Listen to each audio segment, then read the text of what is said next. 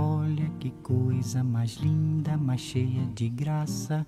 Ela, menina que vem, que passa, num doce balanço, caminho do mar.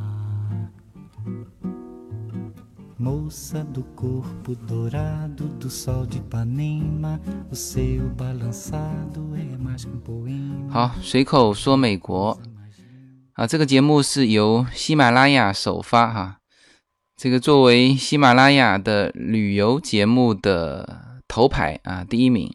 但是呢，每一次老是忘记播报喜马拉雅首发啊，这个那基本上大家也是通过喜马拉雅来收听这个节目。当然，也很多人是通过播客啊，还有一些是直接从我的这个微信公众号上点进去的。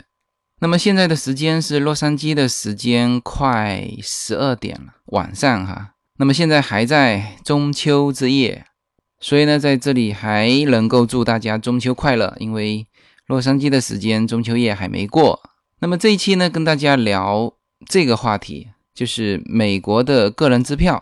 其实这个东西呢，在美国是属于天天用的啊，但是呢，在中国人心目当中是非常陌生的，因为中国不用这个东西，就个人支票。我第一次对美国的个人支票有感觉，还是看了一个美国电影，叫《逍遥法外》，呃，英文名叫《Catch Me If You Can》，是小李子啊，雷安纳多演的。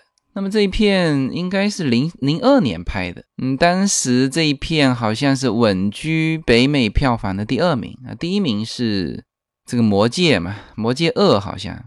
那么当时看了这一片，这个支票的这个。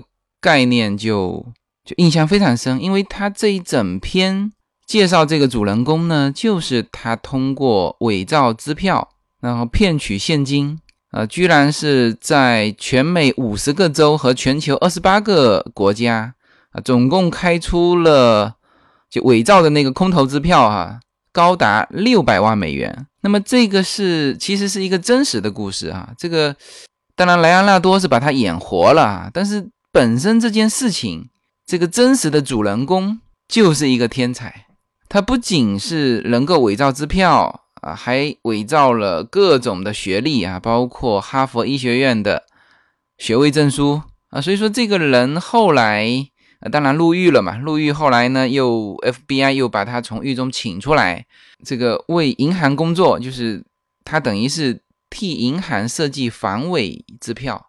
啊，就是这么一个人。这个人还在后来还频繁的参加美国的一些电视节目，来说自己的这段经历。后来呢，这个好莱坞导演就把 Frank 的这个传奇经历就搬上了荧幕，就是这一片《逍遥法外》，中文名叫《逍遥法外》啊。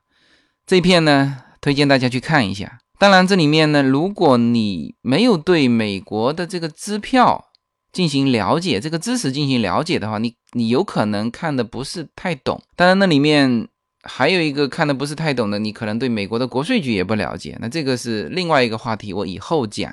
那这期呢，就专门来讲这个美国的个人支票。那么这个东西确确实实国内是不用的哈。我在中国也一直在企业做，然后呢，对这个金融行业也比较熟悉。但是呢，真的是没有接触过支票啊，没有接触过这种个人支票。但是呢，一到美国，我立刻就接触到这个东西。因为你去美国开户的时候啊，正常作为标配的话呢，他就要给到你的账户的个人支票。那么正好最近这个蛮多人问我说，哎，我的节目里面还没讲过银行开户啊，那我就。把银行开户和个人支票连在一起，先说一下啊，大家有一个概念。美国的银行哈，它是就还是有些差别的。如果你去银行开户呢，呃，你如果是这个旅游签证啊，或者是非公民或者绿卡的以外的身份呢，你可以开这个 debit 卡，就是储蓄卡。但是呢，你不能开信用卡啊。这这个刚才还有一个人问我说，哎，那我们开那种。存现金就存进去现金，比如说存进去一千块，然后呢可以开出这个一千块信用额度的那种信用卡行不行？不行哈，因为你但凡开信用卡，它必须要叫你输入 social number，否则系统过不去啊。所以说，所有拿着旅游签证过来的，你可以去银行开一个 debit 卡，开一个账户。那正常来说，你是同时开两个账户啊，这个是又是跟中国不一样的。那中国基本上说我开一个账户，那我就一个账户嘛。但是正常美国开账户是一次开两个账户。一个是 checking，一个是 saving。saving 是你的啊，等于是是真正的叫储蓄账户，这里面的钱是可以拿利息的。而 checking 呢是平时你用来花的这个账户，那这个账户是没有利息拿的啊，就是这个账户又称为叫支票账户，就是你配给你的那个支票的上面的这个账户啊，印在上面的那个账户就是你的这个 checking 的账户。啊，那正常来说是怎么用哈？这个 saving 跟 checking，正常来说，你存钱进去，你就存 saving，然后呢，你要从 saving 转到 checking，然后平时拿去花，OK。那么开账户呢，在美国是有月费的啊，就是你如果低于多少钱呢，你每个月要向银行交这个十块钱啊，有些大部分是十块钱。那你如果不想交这十块钱或者是十五块钱，这个各各个银行不一样哈。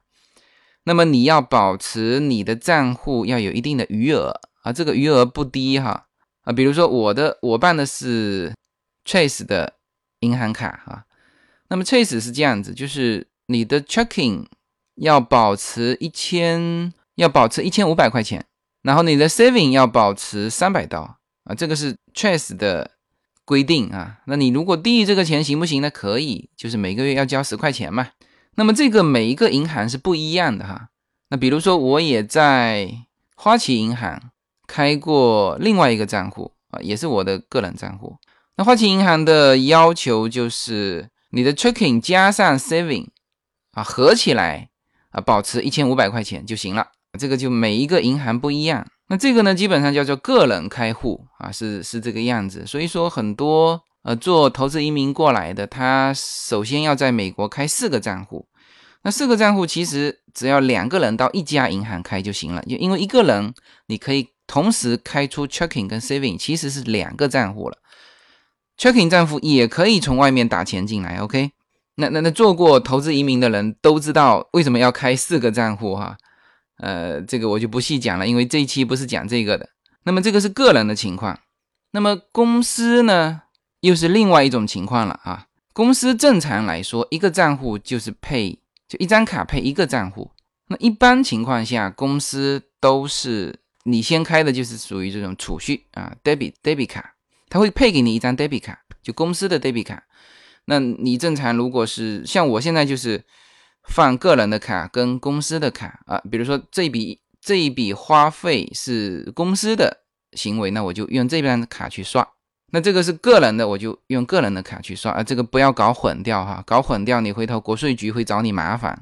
那么公司呢，它这个对于余额的要求就会高一些啊。那这这也是各个银行不一样啊。比如说华美银行，就是这个 East West Bank 啊，这个银行呢。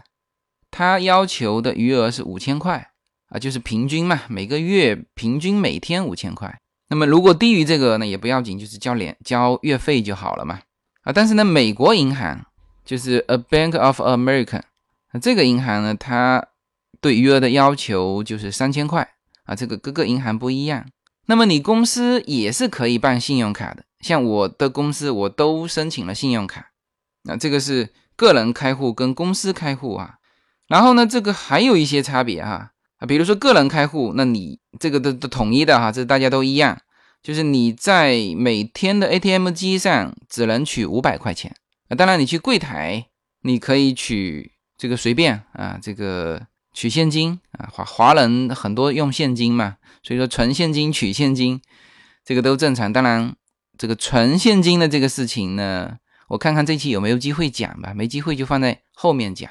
那那你取现金是可以的啊，我这个账户本来就是我的钱嘛，那这个我我取啊，但是呢，ATM 机就只能取五百块，而且啊，ATM 机基本上出来的都不是一百一百的给你，你去柜台可以一百一百给，你在 ATM 机上全部取的是二十块的。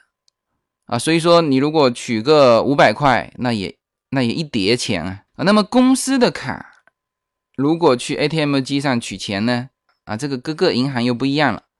啊，有的你是五百，有的是一千啊。同样的公司卡出去刷卡，像华美啊，我对他这一点就很不满意，他就。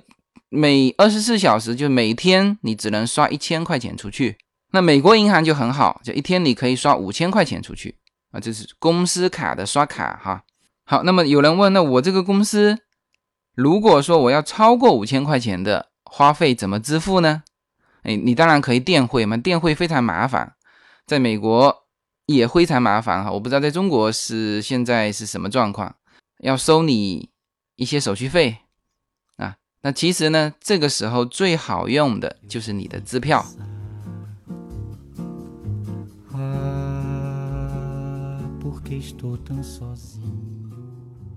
大家好，我的随口说美国移民专辑已经上线，大家可以出门左拐，在我名字下你会发现一张新的专辑，那张就是我随口说美国的移民专辑。欢迎大家点击收听，谢谢。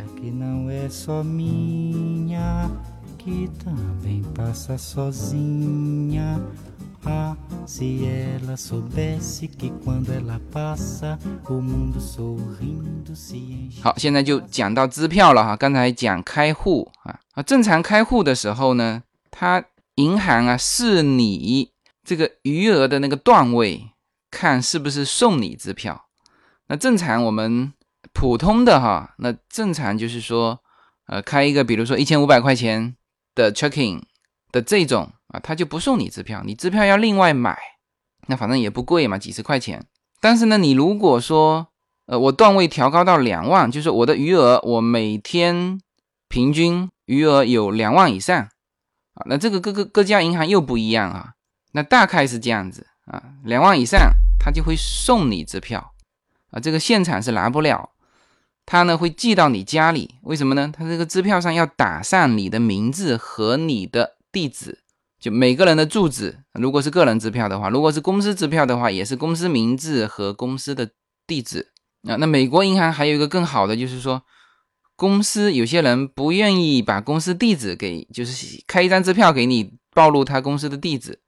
那有些人不愿意这样做，他这个可以隐藏起来的啊，就是银行内部当然有了，但是呢。给到客户的时候，客户看不见，所以我觉得美国银行的，就是这个 Bank of America 这个银行还是不错的，整体上服务啊，还包括这个账户的使用到后面哈，整体来说效果要比华美银行要好。但是华美银行呢，可能是在企业这一块，比如说贷款啊什么的，呃，它比较有优势啊，审核的松一点啊，所以呢，这个就是。这个支票的获得啊，正常你是要买的，那你段位调高，你就可以银行送。那么在《逍遥法外》的这个电影里面，这个在这个主人公还未成年的时候，他父亲呢就给他开了一个户头，他就拿到属于自己的支票啊。这个我建议所有到美国来旅行的朋友啊，你可以去银行开一个户头。然后呢，你拿到印上有自己名字的支票本，那个感觉你感受一下。那么现在在我面前呢，摆着三种支票，呃，一个呢是我的个人支票，是 Trust 这个个人支票啊；一个呢是我的一个公司的这个公司支票，是华美银行的；还另外一个是我另外一个公司的公司支票，是这个美国银行的。那我一个一个讲哈，我先说个人支票。呃，现在的个人支票尺寸呢，各个银行应该都是一样的。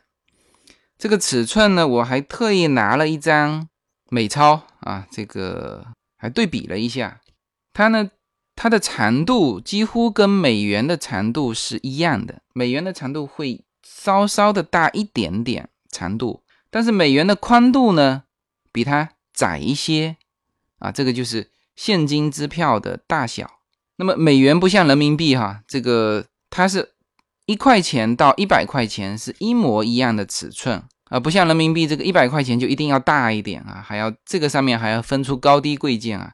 美国无论是一块钱还是一百块钱，大家都是平等的。OK，然后呢，个人支票正常是这样子，就是第一行啊，就是从上面下来哈，第一行，第一行的左边最顶上是你的名字，然后呢是你的地址啊，这个是在它的左上角，右上角。是什么呢？是这个支票的号码，往往是三位数的啊。支票要记号码的哈。正常的支票呢，就是你每撕出去一张，这个号码呢，你要写在一个汇总本上。比如说，我现在拿到的是幺八八号啊，幺八八，我开了八百美金，开给谁？什么时间开的？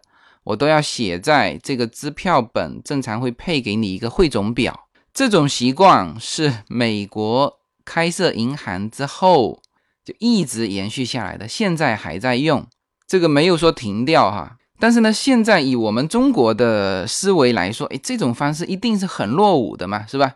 我待会儿讲这个支票啊，在美国你还是蛮好用的啊，有的时候你甚至是天天用，天天都用得到。OK，这个右上角刚才说了，呃，最角落是它的这个支票本的号码，然后下来是日期，呃，日期你是。他画了一个横线，你要填上去的啊，这个是第一行。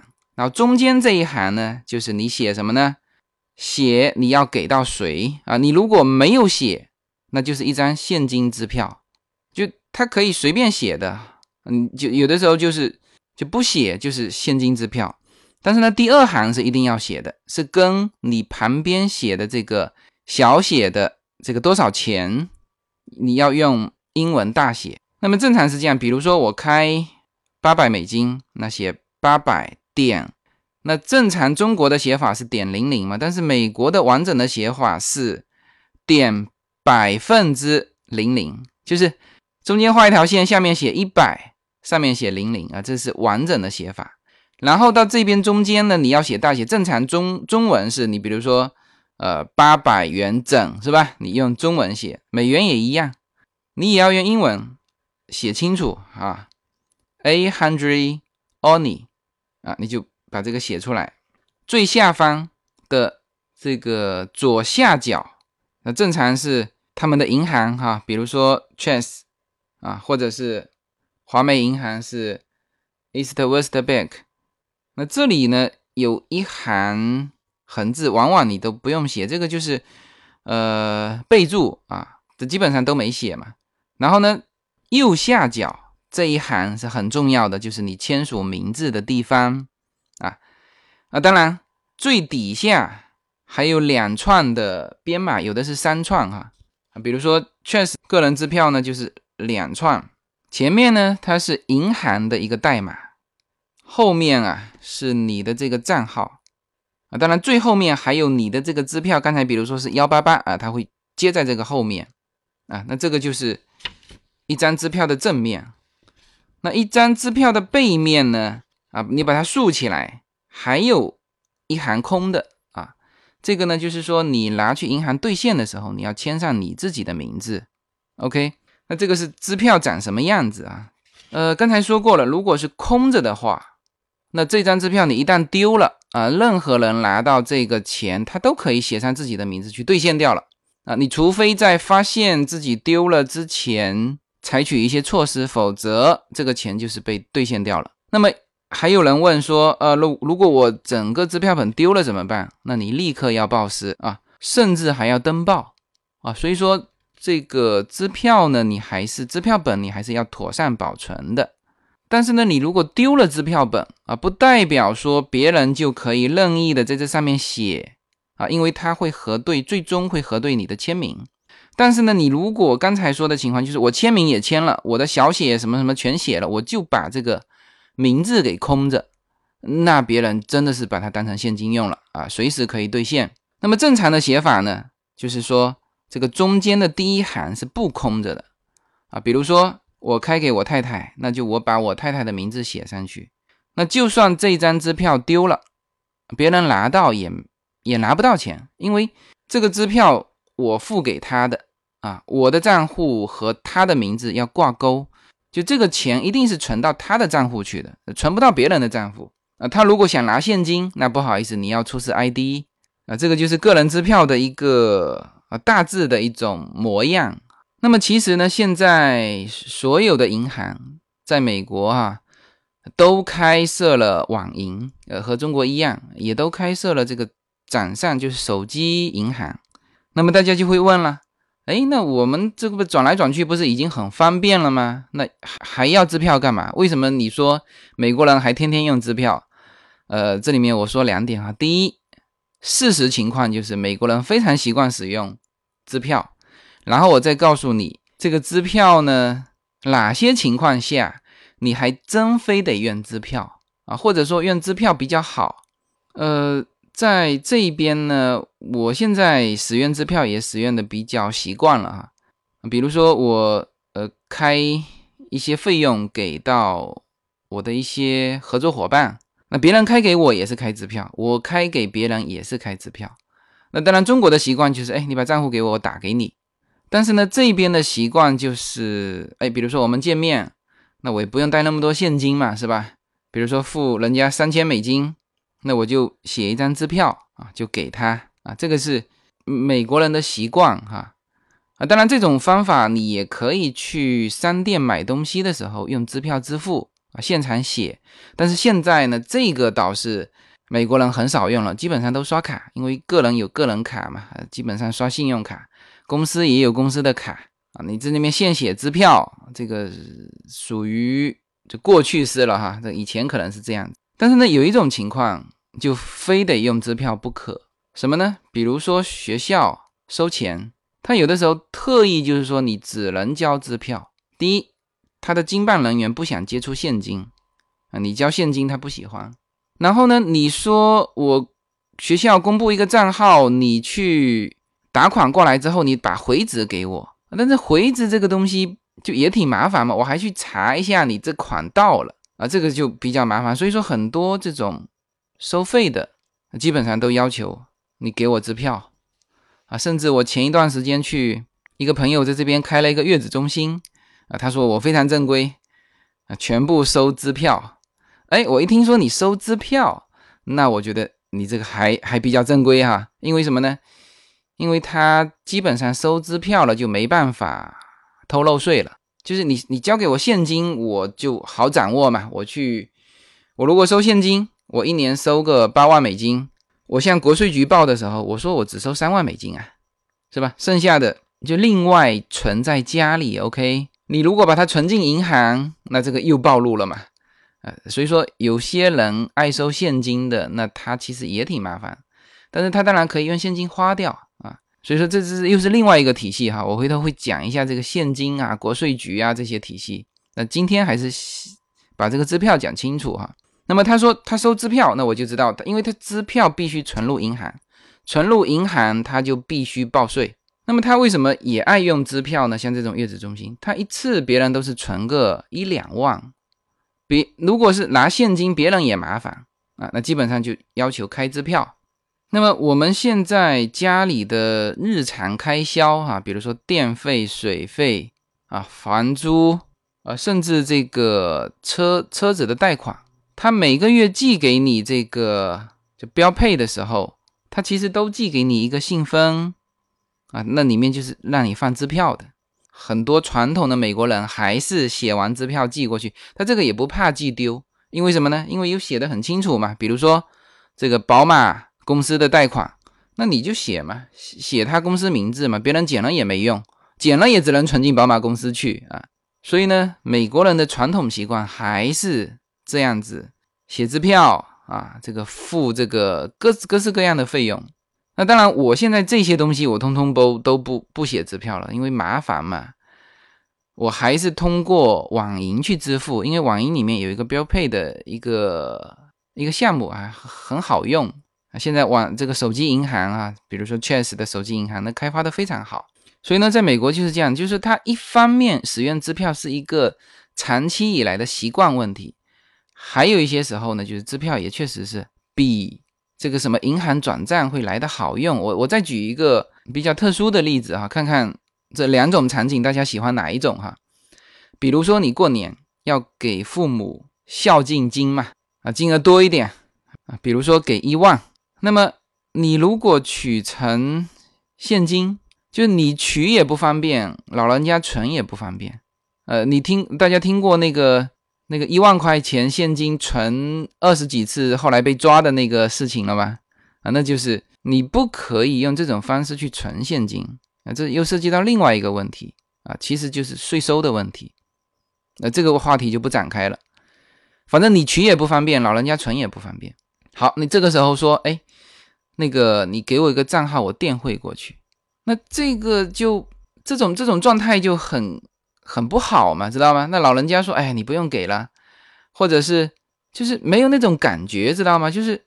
呃，我就打打打你户头了啊！回头跟你说一下，哎，我那个一万块钱打你户头了，这种感觉都不好。好的是什么感觉？你写一张支票，上面写了一万块钱，哎，适当的时候就递过去啊，薄薄一张纸，是吧？这多有感觉啊！所以说这个支票呢，有的时候还是好用的哈。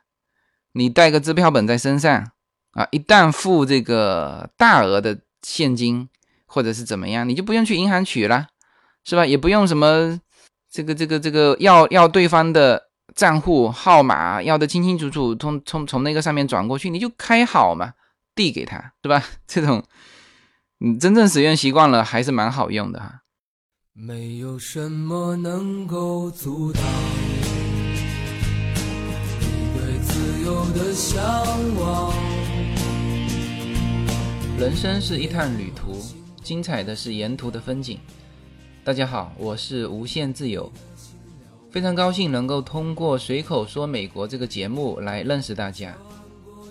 我每周都会在洛杉矶为大家录制一期随口说美国。现在大家除了可以听到我的音频节目之外呢，还可以登录我的微信公众号，我公众号的名称是 L 一二零一零零一一五无限空间。这是一个新移民家庭分享美国生活的点点滴滴的一个个人空间。同时，为了更好的与大家互动，我还开通了与“随口说美国”同名的新浪微博。移动互联网的神奇之处呢，就是可以把同类的人拉得很近，天涯若比邻，世界地球村。让我们享受这个自由连接的世界吧。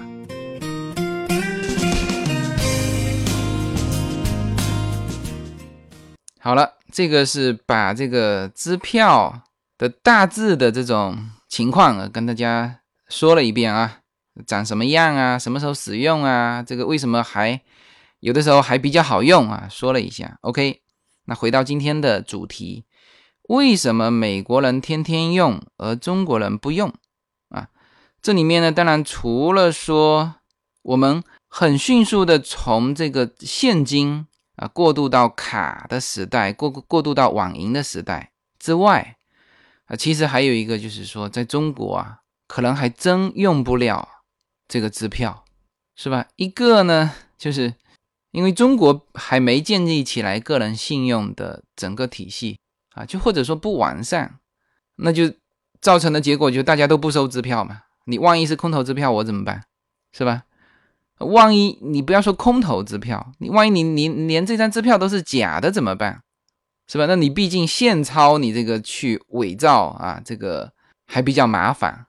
你你这个支票呢，现在当然也也也是防伪哈，但是总体来说，它要比现金来的简单太多了。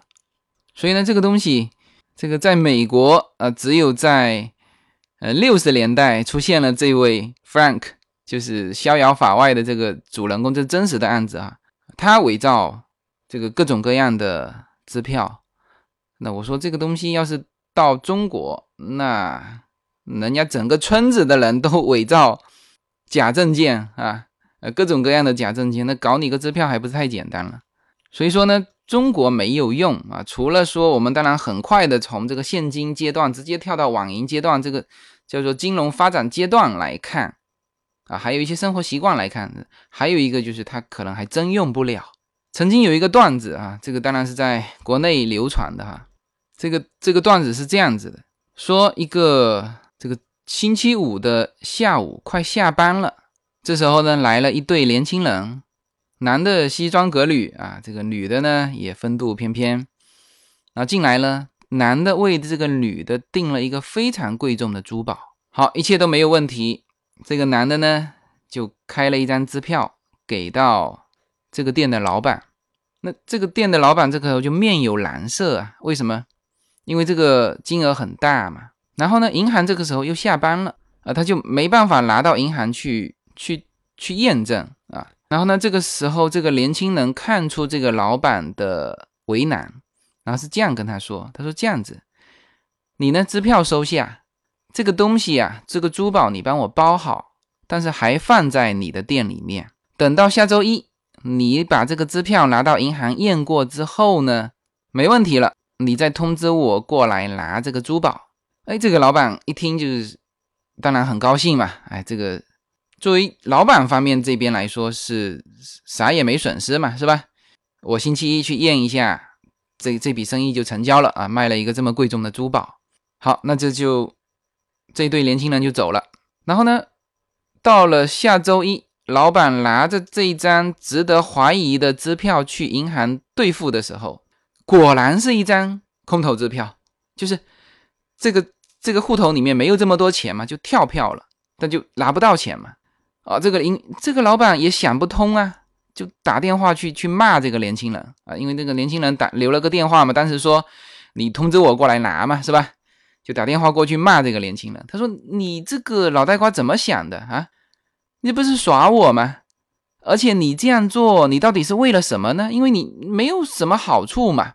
哎，这个时候年轻人笑嘻嘻的就跟这个老板说，你呀不用想太多。这张支票呢，就是个空头支票，就是可以会跳票的。然后呢，你的珠宝也没损失啊。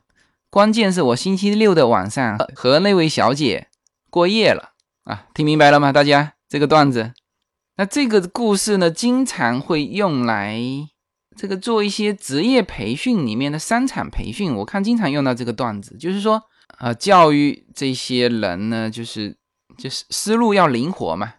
什么羊毛出在狼狼身上啊？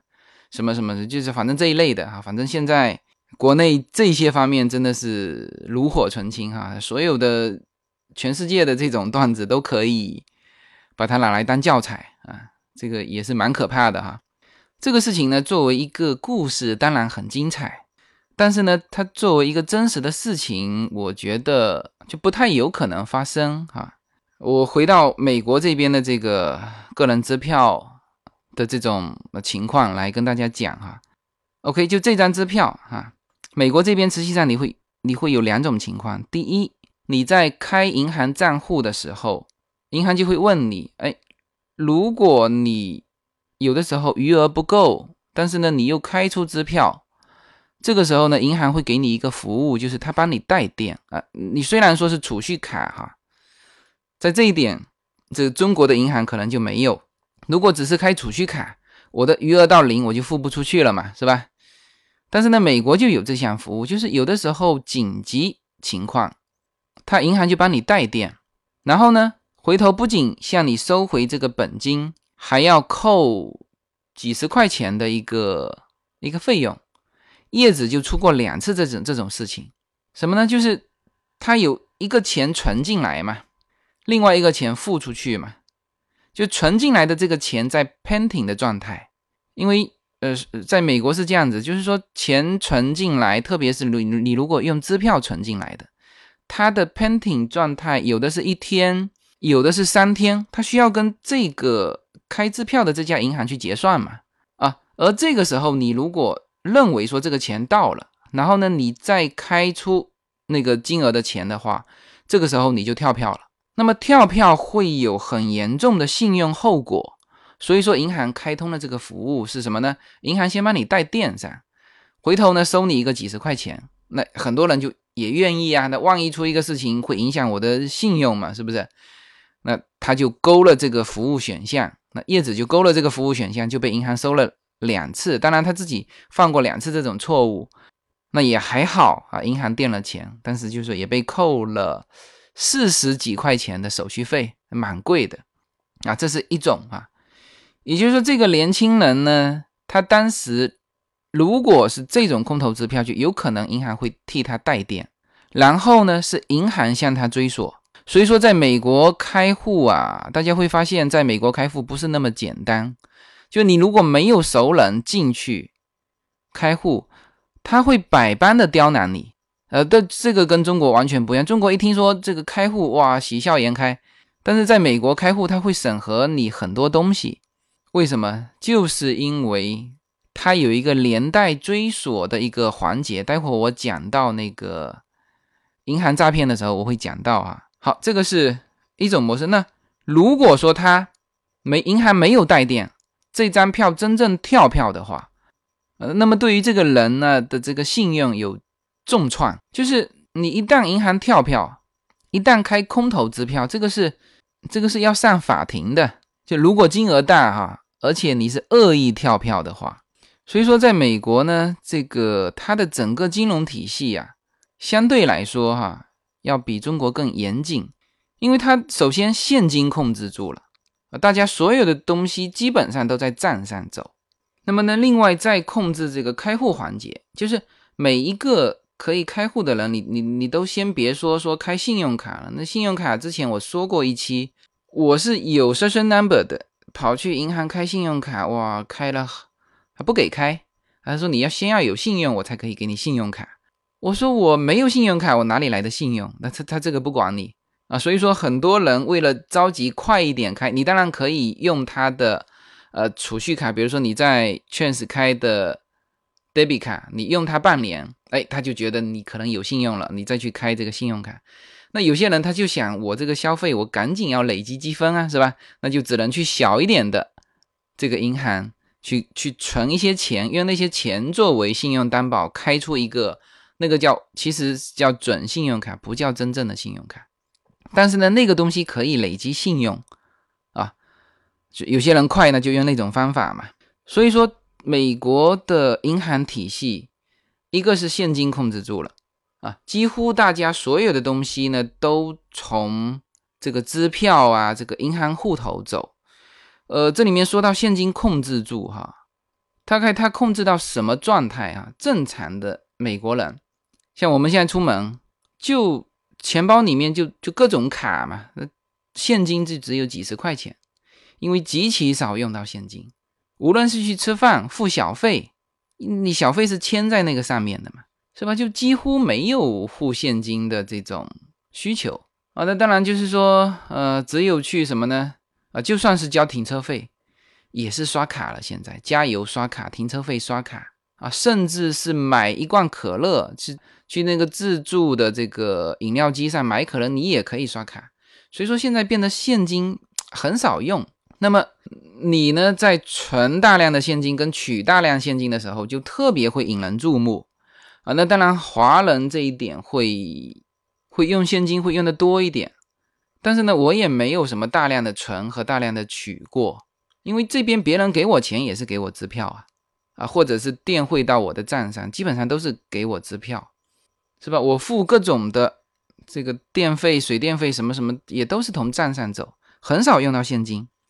然后呢，再把每一个户头给控制住啊，就是这里面呢，就整个来说就就不会出现像中国这种盗刷卡的情况。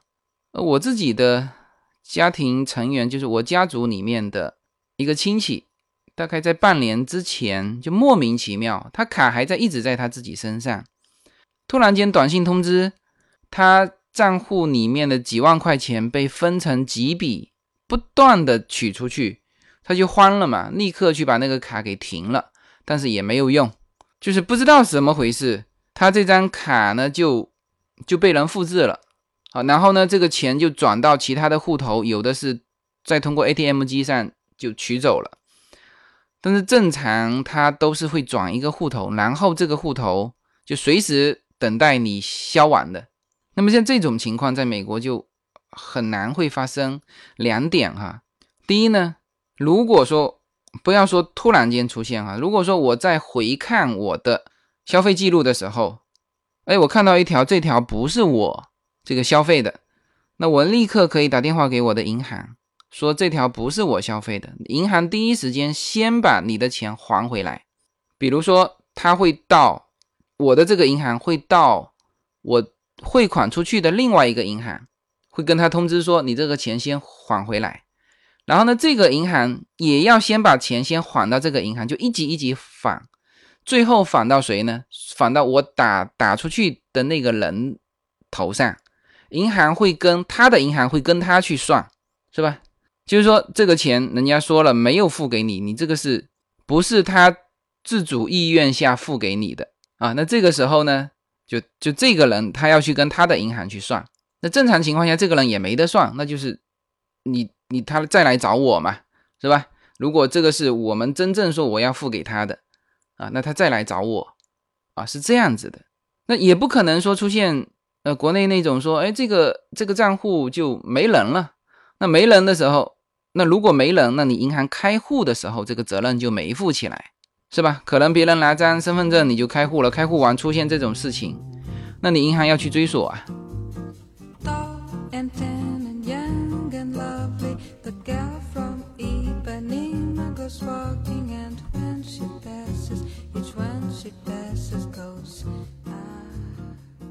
大家好，我是 Yuna，我会在 Yuna Story Time 里面给大家讲故事，希望大家喜欢。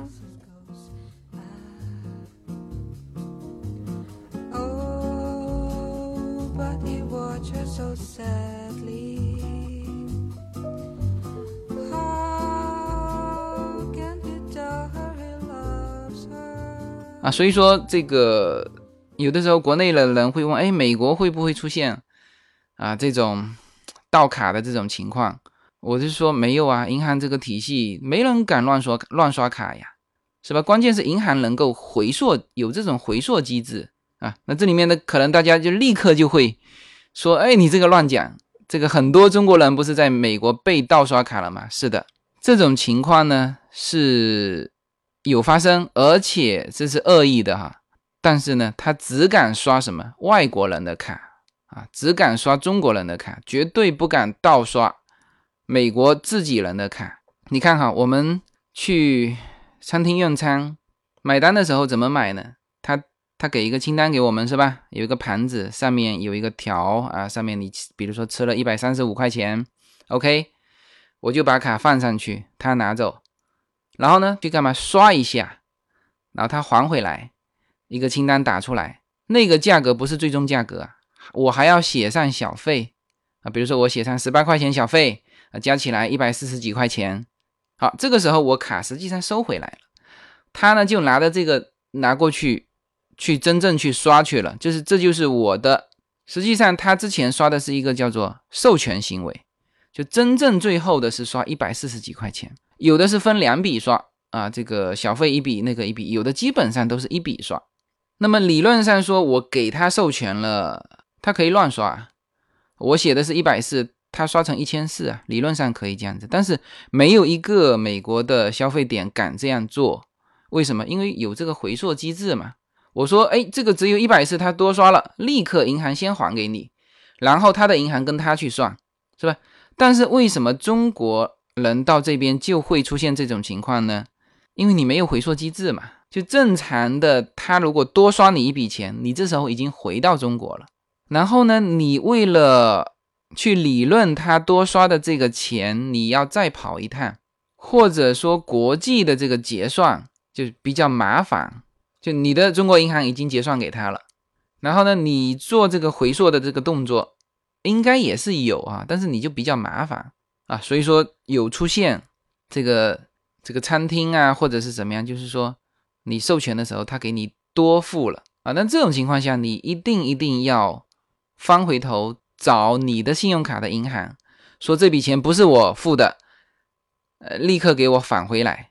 基本上呢，你如果发现的时间是，就你如果坚持这样去做哈，他这个钱一定还是会返回来的。但是呢，就是这个事情。在美国呢，就很少发生啊，几乎不可能，没有没有发生过这种事情。一个当然是说美国的这个商场都是诚信嘛，还有一个就是它整体来说有这个法律环境作为保证。然后再讲到有不法人员盗刷卡，在美国这种环境下也很难。为什么？盗刷卡呢？你当然，你如果把它变成现金，那这个还有可能说什么做一次案啊，藏在家里用它一段时间。那你如果是打到账户，刚才讲过了，你根本就这个事情就不可实施嘛。你盗刷卡也没用，会返回的嘛。然后呢，你你就算变成现金啊，你也发不了财嘛。你这个只能用小钱。你知道，在美国呢，你用现金支付。超过一定的金额，他都要求你从银行账户上走，他不收现金的。所以呢，就算是你通过一些不法的什么东西拿拿到这种现金，你其实真正花的时候也很难花。所以呢，在嗯，在美国大部分哈，我说大部分在这个银行里面的钱啊，都是叫做干干净净的钱，纳过税的钱。所以为什么说洗钱洗钱嘛？它就是要从这种。现金啊，或者什么，就变成你账户里面的合法的纳过税的这个钱，你才能用啊，就把黑钱洗白嘛。但是呢，现在好像在国内呢，就是更多的是说不清楚的钱。你这些钱都纳过税吗？是吧？每一个人看看自己的户头，这些钱是不是完整的都纳过税？所以说，这个洗钱这个概念呢，我以前始终就搞得不是太明白。其实完整意义上的洗钱，就是你你白色的钱就是纳过税的钱，在美国基本上都是白色的钱啊，灰钱就只有现金。否则呢，你在报税的时候，人家国税局是每就是三五年之后还可以回溯你的账户多了二十万，为什么你报税少了这二十万？怎么解释啊？如果你当时说是我这个。父母或者是兄弟的捐赠，那超过十万你也得向你的会计师报备，就会计师要向国税局报备，明白吗？就是你搞一些现金小一点的藏在家里啊，或者怎么样啊？这个大部分的华人就是因为现金藏在家里，所以 Arcadia 那边的案件就是治安才不好，很多人都知道你华人家里藏钱。他就是这种消费习惯嘛，就是有一些就不愿意去报税，不愿意去报税，他就只能藏在家里啊。但是呢，这个现金使用其实是稍微大一笔的，别人不收啊，用起来也也挺麻烦。所以说呢，大家现在就知道了为什么投资移民，其中有一个很重要的一块，就是过五二六的时候，最重要的一个就是个人验资，就验你的收入是合法所得。因为他要保证投到美国的这些钱是按照美国的这个金融法律习惯，是你是交过税的，而在国内呢，就没人会去查这个，是吧？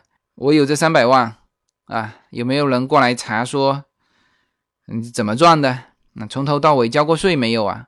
是不是？现在目前中国还没启动这一块，这个这个东西呢，其实是越早做越好。美国就是这样子啊，他。头这里就是叫期初余额，先给你搞清楚，中间产生的收入你全部都得给我交税，是吧？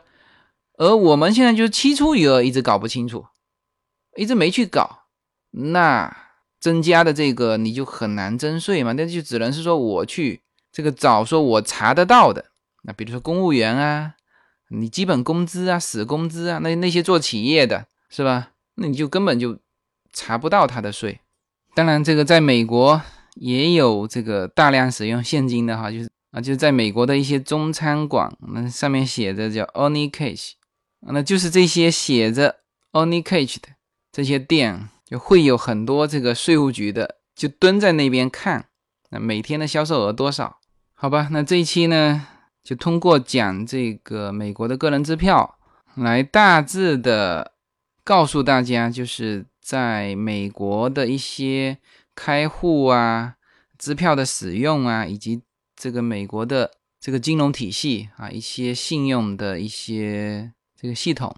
那么，随着我目前两个公司在美国这边的业务一步一步的进展，今后呢可能会从公司的这个角度去切入美国的这个商场。啊，但是呢，就是前面的基础还是要打好的啊。就是你如果不了解美国的这个，无论是企业的信用体系，或者是个人的信用体系，你就没法理解，可能我今后要说的美国商场的一些东西啊，你甚至他未必看得懂那个逍遥法外啊。为什么他的父亲被国税局逼得那么惨啊？以及呢，他他怎么去篡改这个支票下方的一些代码啊？可以去这个做这种银行诈骗啊？这这个当然是。这个事情是美国六十年代的事情，他利用了银行之间结算的比较慢啊来做这个事情。那现在结算非常快了啊，所以说现在应该更不会出现这种事情，好吧？那这一期支票呢就讲到这里。那建议哈大家到美国来啊，如果是有长期旅游啊，或者是有些需要，那可以去银行开一个支票。开一个支票本，呃，还是蛮好用的，好吧？那这期呢就到这里，呃，如果觉得这个专辑不错，那帮忙推广，OK？好，谢谢大家。